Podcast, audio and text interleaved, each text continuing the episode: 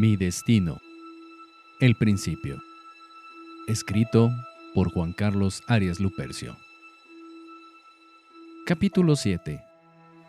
Cambio de planes.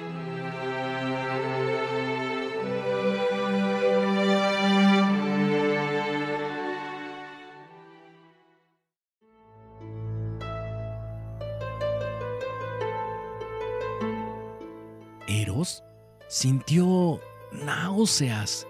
Todo le daba vueltas y estaba confundido. Su acto de valentía era parte del más malévolo de los planes. Pensó y pensó y algo lógico se le ocurrió. Helios, Helios, tú que todo lo ves, ayúdame. Detén a Zeus y Poseidón. Es una una trampa de Hades. ¡Te lo suplico! Gritó fuertemente, pero al parecer no tenía respuesta. Él desconocía por completo que Hades planeó tan bien todo que la sangre arrojada a los ojos de Helios no era casualidad. Su ceguera momentánea le impedía ver lo que sucedía. Fue entonces cuando a Eros se le iluminó el pensamiento. Miró directamente a Tánatos y le dijo, Ya sé qué debo de hacer. Entrégame la daga ahora. El alado guardián lo miró sorprendido y sin rehusarse, accedió, tomó su hoz y de un solo golpe partió aquel árbol a la mitad. En medio de la corteza se encontraba la temida arma de los dioses. Sí, la daga de los mortales. Eros la tomó entre sus manos y dirigiéndose a Tánatos, dijo, Para salir de aquí, debo cruzar el río de regreso y seguramente en el camino me toparé con Hades y sus aliados, poniendo en riesgo al resto de los dioses. Si salgo sin la daga, de igual forma me atacarán. Ahora bien, si hubiese una forma de salir sin pasar por dichas penurias hasta llegar al mundo mortal. Me podría comunicar con Hera y ella, a su vez, detener a Zeus y Poseidón. Miró a los ojos a Tánatos y con lágrimas en los ojos dijo: Gracias por las enseñanzas. Solo un alma pura puede pisar los campos elíseos. O en su defecto, un dios. Pero nunca un hombre vivo. Y tomando la daga, se rasgó la mano.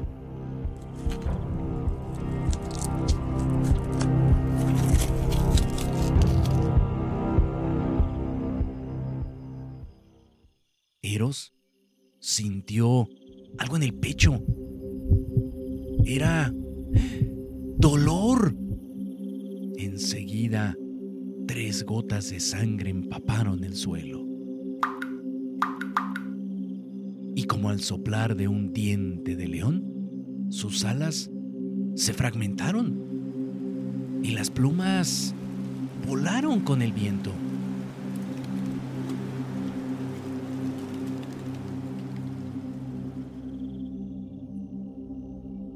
Otras dos gotas de sangre rodaron. Y Eros se desplomó y desapareció.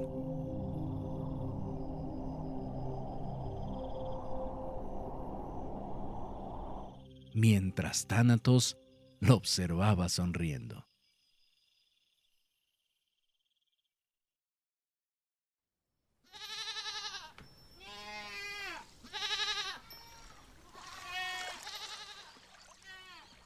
Un sonido de cabra hizo despertar al joven, que yacía en una pradera.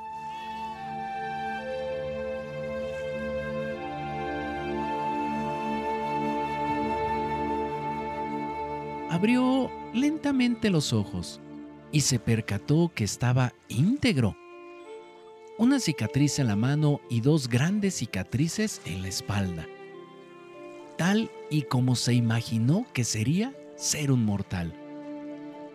Metió aire profundo y pudo sentir el latir de su corazón.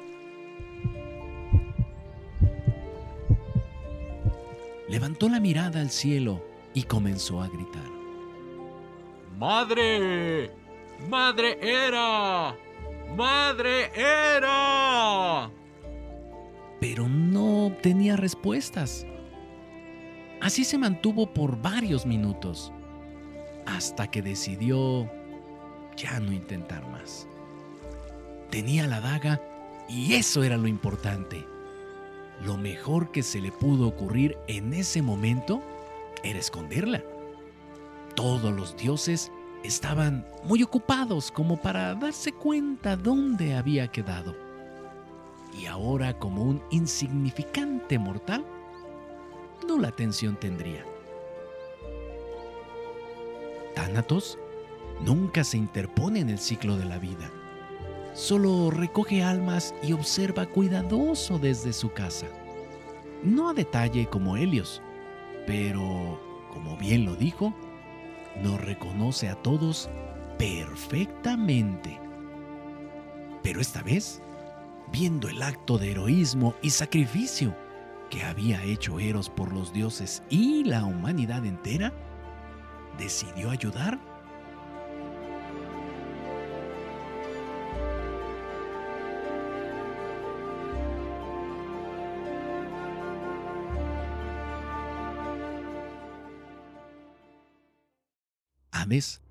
llegó a las puertas del Tártaro y se introdujo con sus malditos ayudantes. Poseidón y Zeus le siguieron. Una vez dentro, una sorpresa los esperaba. Frente a ellos, los gemelos. Dos de los dioses más poderosos y temidos se elevaban por el aire con sus magníficas alas. El primer golpe lo dio Tánatos, que con su hoz arrojó a los tres hijos de Ares lejos de la batalla. Himnos remató sacando de su morral una especie de arena fina que esparció por los rostros de aquellas abominaciones. Inmediatamente quedaron en un eterno sueño Hades no daba crédito de lo que veía y arremetió. ¿No sabes que yo soy el rey de este lugar? ¡Pagarás por tu osadía! Thanatos lo miró fijamente y antes de que pudiese mover esa hoz, el golpe de un tridente se les interpuso. La mandíbula de Hades se rompió Intentando levantarse para dar lucha, un rayo luminoso le partió el dorso y quedó abatido en el suelo. Thanatos se dirigió a los supremos dioses y les dijo, Pueden estar tranquilos. Vuelvan al Olimpo y abran sus oídos. Tendrán noticias de Eros y la daga. De estos monstruos, no se preocupen dormirán por siglos hasta el momento de la gran batalla. Y por Hades, no se preocupen, no puede entrar a los campos elíseos. Poseidón agradeció y regresó rápidamente al Olimpo. Zeus se despidió, no sin antes arrojar un rayo aún más poderoso que el anterior, tanto que resonó e iluminó hasta el último rincón del tártaro.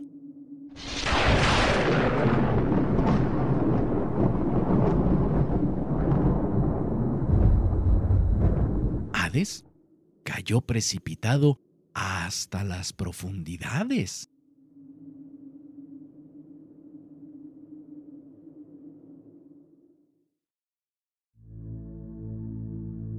Una vez en el Olimpo, Zeus preguntó, ¿Dónde está Eros?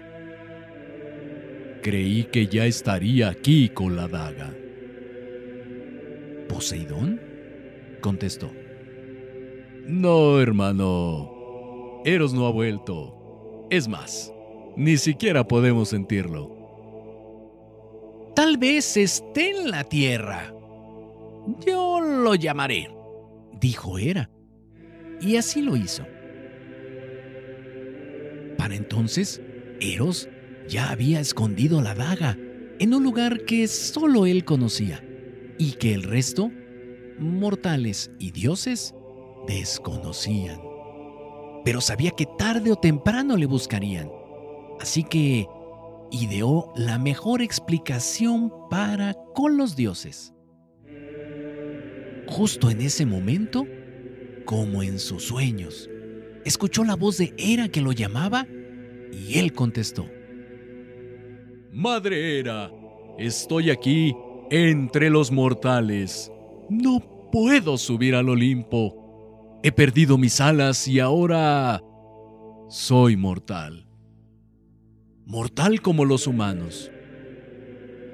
Dile a todos que pueden estar tranquilos. Corté mi cuerpo con la daga y me volví un mortal. Después la daga simplemente se fragmentó, como si hubiese cumplido su misión. Se hizo polvo y se desvaneció. Creo que Festo la creó para dar un solo uso, pues ni él tiene poder para derrocar a todos los dioses y diosas.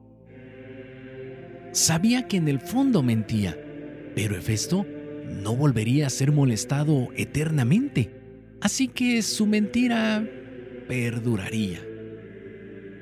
No tengo más poder, no soy más un dios. Gracias por todo, Madre Hera. En el Olimpo hubo un silencio increíble. El universo eterno parecía de luto. Un Dios, y no cualquier Dios. El Dios del amor había sacrificado cualquier poder, incluso la inmortalidad, para salvar a los demás. Todos lloraron lo acontecido.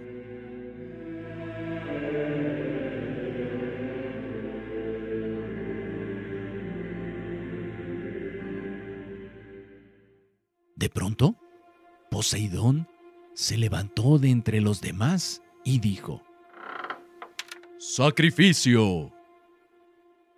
Zeus lo miró desconcertado. Sí.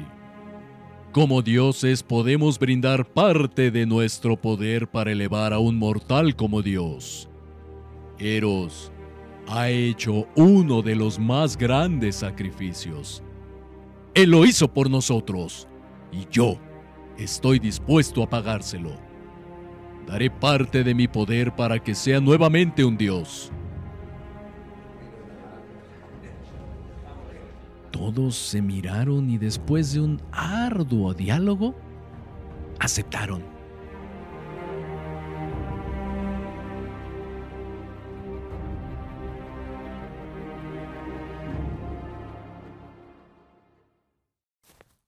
Eros iba caminando en busca de comida.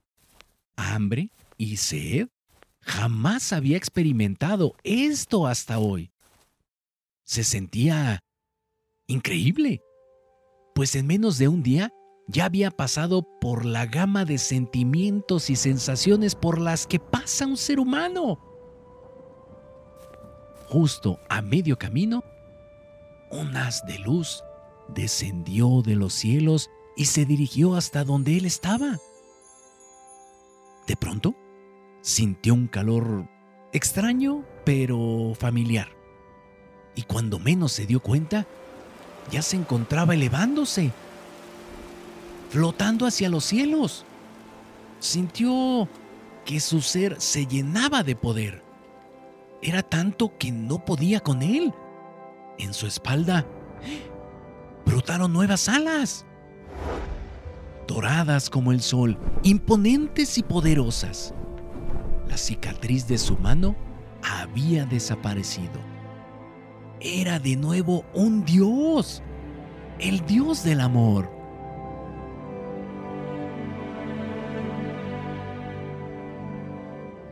Ya que en el Olimpo Artemisa fue la primera en acercarse, lo abrazó fuertemente y le agradeció. Acto seguido, le regaló un arco que ella misma había elaborado con metal celeste. Toma este presente. Tu lucha no es tu guerra, es el amor. Pero necesitarás un arma para lograrlo. Supe que perdiste tu espada con Caronte y así que esto se me hizo más práctico y útil. Y por las flechas, no te preocupes, ellas aparecerán en cuanto tires de la cuerda. Así que adelante, amigo mío, dijo ella al tiempo que se retiraba.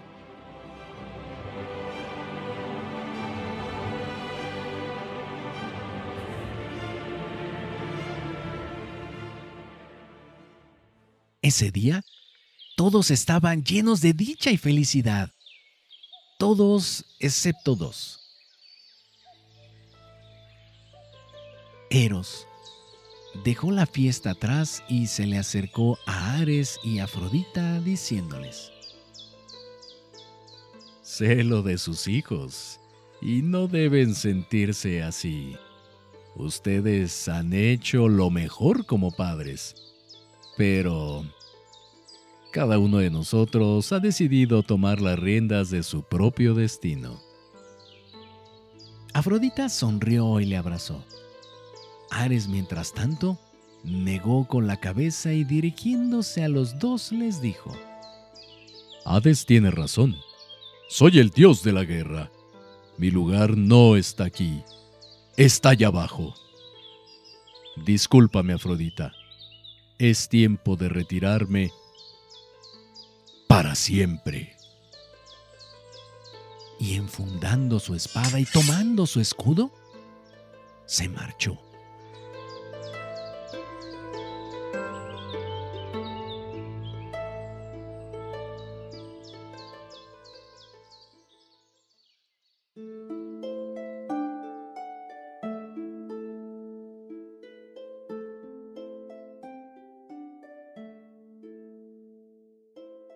Maestro, es ya muy noche y debo volver con mi madre. Agradezco de corazón, pero hay solo una cosa más que me gustaría saber. ¿Qué pasó con la sangre en la botella? ¿Y cómo es que usted sabe todo esto? Mi maestro me miró y dijo, La paloma voló y surcó los cielos. Agotada y sin aliento, llegó a una isla en medio de aguas tranquilas. Alejada del resto de los hombres, una mujer joven encontró la paloma. Conservó la botella mientras que a la paloma la cuidó, la alimentó y una vez repuesta, ató un mensaje a su pata. Le pidió que lo hiciera llegar de regreso. A las pocas semanas, mientras la joven caminaba por el monte, un hombre se le presentó. Aquel hombre le dijo,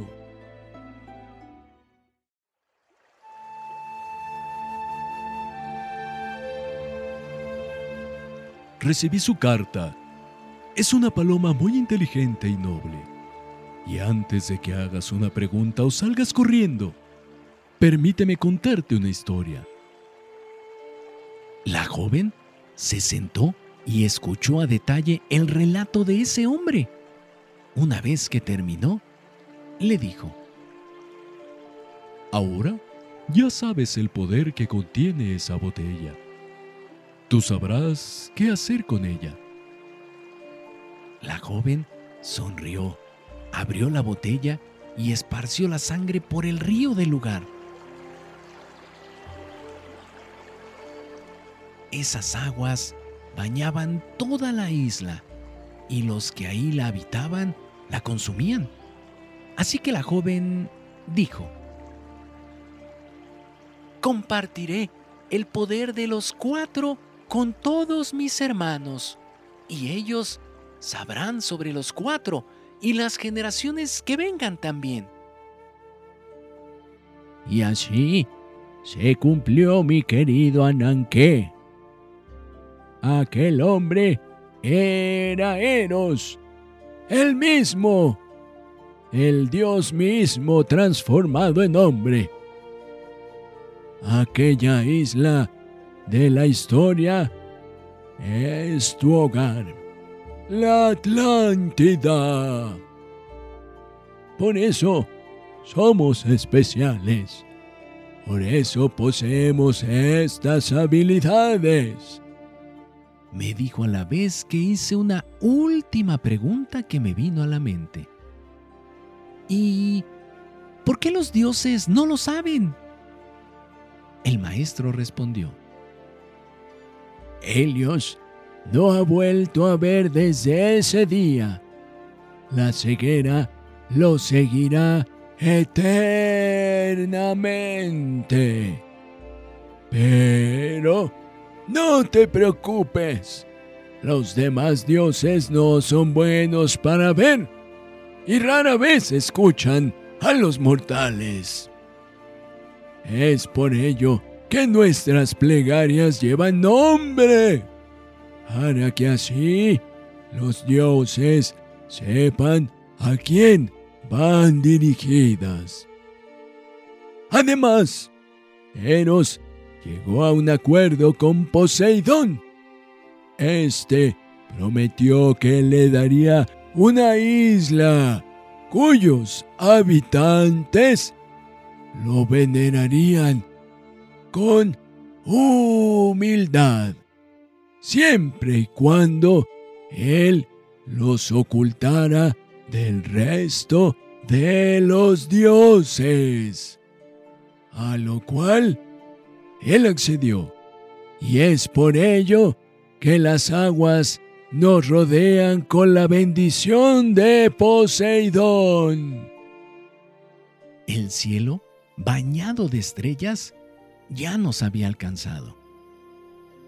Ahora entiendes todo, mi niño. La Atlántida es especial y tenemos la bendición de Eros y la protección de Poseidón. Y por si aún no sabes quién era la joven que vertió la sangre, tienes a su hijo frente a tus ojos, con unos años encima. Mi madre fue una gran mujer. Ahora Ve a casa y guarda estas palabras en tu corazón, porque se acercará el momento en que lo pondrás en acción. Dijo el maestro mientras se marchaba a su dormitorio.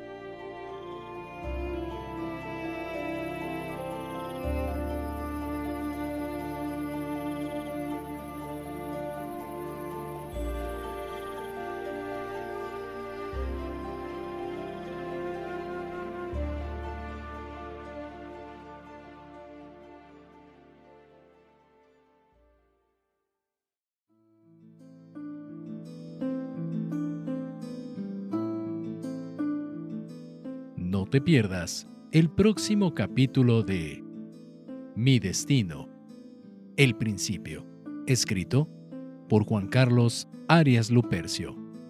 Si deseas adquirir el libro de manera virtual, ebook o bien en físico, puedes hacerlo a través de www.bubok.com. Disponible para México, Estados Unidos, Argentina, Colombia, España, Francia y Portugal. O bien, contacta directamente al autor vía Facebook, arroba Dr. Huevicho